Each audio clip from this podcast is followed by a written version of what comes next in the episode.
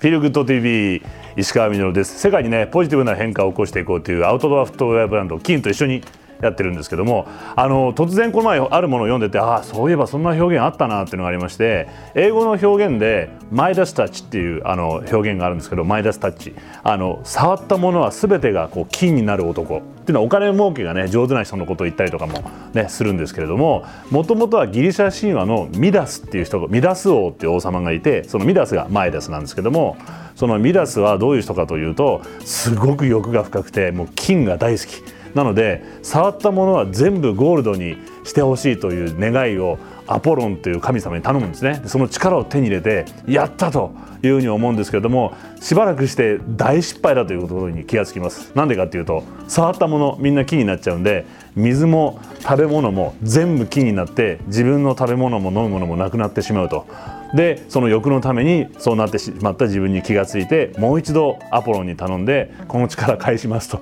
いうふうにしたという話があるんですけどもそれを読んでいてこれって今の人類のことじゃないかなって気がすごくしてしまったんですね何でもできるように今思ってますけど実はどんどん資源を食い尽くして気がついたら自分が住んでる環境すらね失いつつあるんじゃないかというふうに思ったんで今日はねそんなことにならないようにまた新たなねゲストを迎えてお話を伺っていきたいと思います。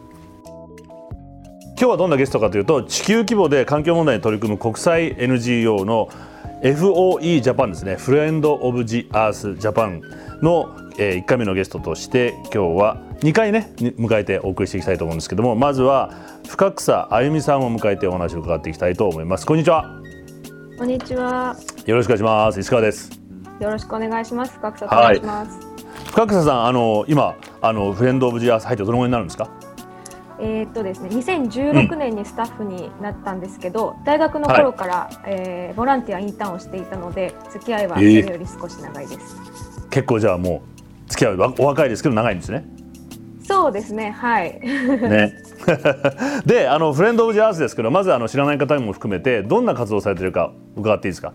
はいえーはい、FOE フレンズ・オブ・ジアス・ジャパンなんですけれども、えっと、先ほどご紹介いただいた通り、まあ、あの地球規模での環境問題に、うん、えー、取り組む環境 NGO であの、はい、フレンズ・オブ・ジアス・インターナショナルというネットワークがありましてそこに、あの所属してます。であのインター。ナショナルに所属する団体が、えー、っと今73カ国にあってそれぞれの国でですねあのそれぞれの環境あの重要だと思う課題に取り組んで、えー、いるんですけれども、えー、ジャパンはですね、えー、1980年からえー、活動しておりまして、えー、地球上のすべての生命、えー、が互いに共生し尊厳を持って生きることができる平和で持続可能な社会を目指して、えー、活動するあのそれがミッションなんですけれどもそれで、うん、あの活動してます。うん。まあ、でも本当に今 SDGs という言葉がね言われてきていて誰も置き去りにしないというように本当にその地域ごとにあるっていうのはその国ごとのやっぱり問題が微妙に違ったり状況も違うからっていうことなんですかね。そうですね。はい。まさしくうん、ね、一箇所でグローバルにまとめることってなかなか個々の問題ってね違ったりもするのでまたそして個々の問題も聞いていきつつなんですけれどもあの今ですねちらっとお伺いしたこの活動の中で深草さんがどんなふうにしてこのフレンド・オブ・ジャースに大学時代から関わっていったのかということも聞きたいんですけど。直接のきっかけはあのー、やっぱり、えーと、3.11、2011年の東日本大震災の時に、ちょうど大学1年生だったんですけど、うん、その時にその原発事故があって、で、うん、あの時こう自分は東京で大学生だったんですけどその自分が使ってるエネルギーっていうのがこんなにこう危険でいろんな人がこう苦しむっていうことに全然こう知らなくてでそれにこう自分が知らなかったことに衝撃を受けてであのその頃あの大学の授業で環境のことを勉強したんですけど FOE ジャパンがあの大学の授業に出てきたんですよね。でそれで調べたら、はい、だあの原発の活動とかあのエネルギーの活動をあのたくさんしていたので、はい、あのその時にですね、えー、大学2年生になってあの FOE に、うん、えー、ボランティアインターンしたいですって言ってあの活動に参加してで、まあ、うん、今スタッフになったっていう感じですね。えーまあ、でも本当 FOE っていうのは、まあ、いろんなさまざま先ほど伺ったみたいに活動されてますけれどもやっぱりエネルギー問題っていうのをすごくこう軸にも据えてるなって感じが僕個人はしていたんですけどやっぱりそういう部分大きいですかね？うん。あの、うん、FOA の今の活動の領域って、まあ、気候変動とか、森林保全とか、えー、脱原発福島支援で開発金融の問題っていろいろあるんですけど、やっぱりこうエネルギー気候変動とかエネルギーってもういろんなことに結びついていて結局あのいろんな個別の課題をやっていてもあのこうどっかで関わってるなっていうのはありますね。やっぱこう軸になってねここを解決しないとなかなか、まあ、個々の事象というのは解決できないっていうことなのかもしれないですよね。でも311という本当にこう大変なこう思いがあった中でもう10年経つとやっぱりなんとなくみんな忘れかけてるというかあの時の恐怖とその衝撃っていうのをでもそれをしっかりとあの受け止めて今の活動につなげてらっしゃるんですね。そうですね。はい。うん。で、あの FOA の活動について今こうお話伺いましたけど、改めて具体的にはどんなこう風にそのエネルギーを軸にしつつやられてるのかなってことをちょっと教えていただきたいんですけど。はい。そうですね。はい私の担当が、まあ、気候変動エネルギーっていうことなんですけれども、うん、やっぱりその、はい、えーと、気候変動のあの主たるあの要因である温室効果ガスの排出っていうのは、まあ、エネルギー源由来っていうのがすごく大きいんですよね。うん、であの特にあのこの近年あの日本でも気候変動の影響というのがすごく、えー、注目されるようになってで、まあ、あの石炭火力今日あの後半に、えーと、お話しさせていただければと思うんですけど、まあ、石炭火力っていうのが一番温室効果ガスを排出するとで、まあ、あのそれをまずはやめていこうっていうのが世界中で起きていて、まあ、その活動にも携わってますしで、あの先ほどちょっと原発の話もありましたけどだけれども、うん、じゃあ原発だったらいいのかっていう話でもない。で私たちが使うエネルギーっていうのをどういうふうに作られて、えー、いるのか。でそれを知って選んでいくっていうことが、まあ、重要になってくると思うんですけど、あのまあ、そういった活動をですね、えー、調査したり、まあ、どあのエネルギー問題について調査したり、えー、開発が行われている現場でどんなことが起きているのか調査したりで日本の制度がどうなっているのか、日本の政策がどうなっていくべきであるのかっていうことを提言したりっていうのが、まあ、具体的な活動になるかなと思いまずは本当にリサーチして現実を知ってそれに対してこういうふうにしていこうよというふうに提案を政府にして、まあ、そんな中僕たちもそれを、まあ、一般の市民たちも知ってどんなふうな行動をとっていくか例えばエネルギーをどう選ぶかっていうような選択にしたりとかするっていうふうにしていくことですかね。そうですね。はい。うん。まあでもその最初のねやっぱりリサーチとかっていうのをこういう専門にやられてる方たちが教えてくれるとすごくねあのいろいろと勉強になって実際今どうなってるのかっていうこともねこの後後半来ていきたいと思いますのでよろしくお願いします。フィルグッド TV 今日はゲストにフレンド・オブ・ジ・アース、ね、FOE ジャパンの深草あゆみさんを迎えてお話をね伺ってこれから後半はちょっと本当に今どんなことが具体的に起きてきてどんなことが問題なのかということをちょっと具体的にもうちょっと掘り下げて聞いていきたいなというふうに思うんですけれどもあの金もですね近年こういろいろなこうトピックを注目してるんですけども例えばこう気候変動っていうことを見てみても今一番 FOE さんがこう今問題だなと思ってることとかっていうのはどんなことがあったりするんでしょうか？2つあるかなと思ってましてまあ、うん、あのー一つは気候正義っていうことと、えー、もう一つはそのエネルギー問題っていうことかなと思うんですけど、はいはい、あのー、ここ数年やっぱり日本でも結構災害が激化してで毎年のようにこう平均気温のこう記録を更新してっていうあの最高気温更新してとかいろいろあるじゃないですか。で、ねうん、本当にこう気候危機っていうのが目の前のこうことになってきているっていうのが日本でもそうかなと思うんですけど、うん、であの日本でも結構この大変な中ですね。やっぱりこの気候変動の影響っていうのがすごくこう途上国の脆弱な、えー、まあ、貧困層とかそして今立ち上がっている、まあ、この将来の子どもたちがもっと影響を受けるっていうことが一つあると思うんですよね。であの翻ってみるとこう気候変動の影響の原因ってことを考えた時にたくさんこれまで温室効果ガスを排出してきた。でそういうのは、うん、あの結局やっぱりこれまでのこう先進国日本を含む先進国の社会が、まあ、たくさんこう地球の資源をあの、うん、こう搾取して温室効果ガス排出して、まあ、発展してきて、まあ、それで富をあの得てきたっていうことがあると思うんですけど、まあ、そういうことがですね、まあ、気候変動がこう温度が上がってこう災害が増えるってことだけではなくて、まあ、この背景にすごく格差とか南北の問題そして世代間の問題っていうのがあるっていうことが、まあ、気候変動の不正義っていうんでしょうか、まあ、そういったことで、はいはい、今の若者たちも気候正義クライメットジャスティスってものを求めてますし、うんうん、世界中の,、まあ、あのいわゆる途上国の市民社会とか先住民族の方々が今まで求めてきたっていうのがあると思うんですよね。でまあ FOE としてはやっぱそういう視点っていうのがすごく大事でだからこそ私たちが立ち上がってあの物事を変えていかなくちゃいけないっていうことがあの一つ大きなあの視点なのかなと思ってます。うんまあ、それには先進国がどう行動を取るかによってやっぱりその南北格差であるとか、まあ、そのよく南半球側の人の方がね負担が大きいって言ったりもしますけれども、まあ、そういうことは先進国に責任がやっぱりある次の世代にも責任があるっていうことですよね。はいうんでやっぱりこう南これからあの発展していく国ってのはどうしても赤道から南にこうあってその辺というのは気候変動がもっと激しいわけですよね。うんだとすると負担が北半球よりもさらにねこっちがそう考えるとあれですねさっきおっしゃっていたふとこう自分たちのエネルギーの出元であった311の時に福島の現状を見てガンガン使ってた都会の人間たちが初めて気が付いたわけじゃないですか。えーみたいな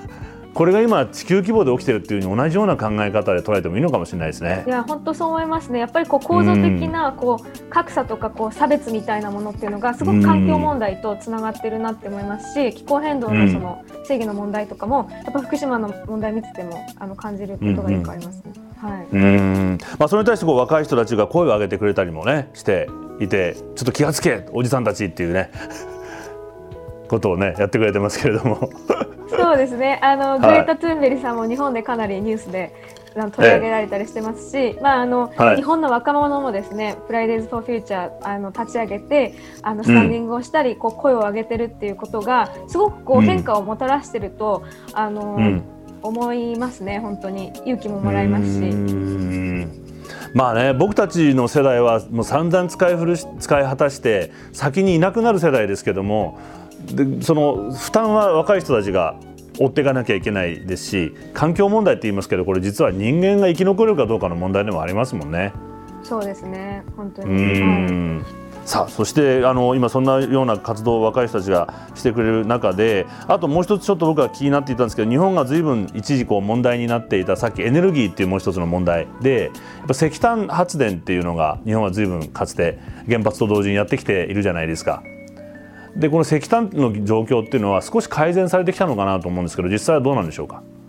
そうですね。あの確かにあの少し前よりはあの、うん、前向きな変化っていうのが起きてきてると思うんですよね。うんうんうん、でそれもやっぱりあの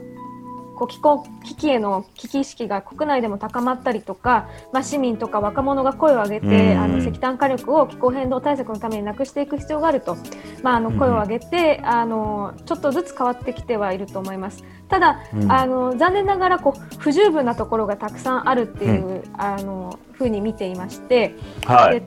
例えばその国内だと、うん、えー、日本政府は、えーと、去年あの、まあ、ここえー、最近のあの方針では、うん、えー、効率の悪い石炭火力発電所をまずなくしていきましょうという、はい、えー、議論をしています。で、うん、もちろんそういうまずは効率の悪いものからなくしていっててこあの計画を立てていくことはすごく大事だと思うんですけれども、うん、じゃあ、えーと、具体的にそのフェーズアウト石炭火力なくしましょうというのがどれぐらい進んでるかというとまだ全然具体的には進んでいなくてあの政府の委員会をワーキンググループなんかを見ているとまず何が非効率かっていうのをなんかずっと議論しているような感じで。なるほど。はい。で今この1.5度目標パリ協定の目標とか、うん、え気候変動対策のためには先進国は2030年までに石炭火力全部なくさないとあの間に合わないって言われてる中で今もう2021年に、うん、まあ、こういう議論をしてるっていうのはちょっと不十分じゃないかなっていうことはあのとても不十分じゃないかなっていうふうにそうですね。はい、はい、まあ、本当にこうタイムリミットはもうあるのにそれに対してもやっぱりゴールを目指しているというよりもどちらかというとぐずぐずぐずぐず時間稼ぎというか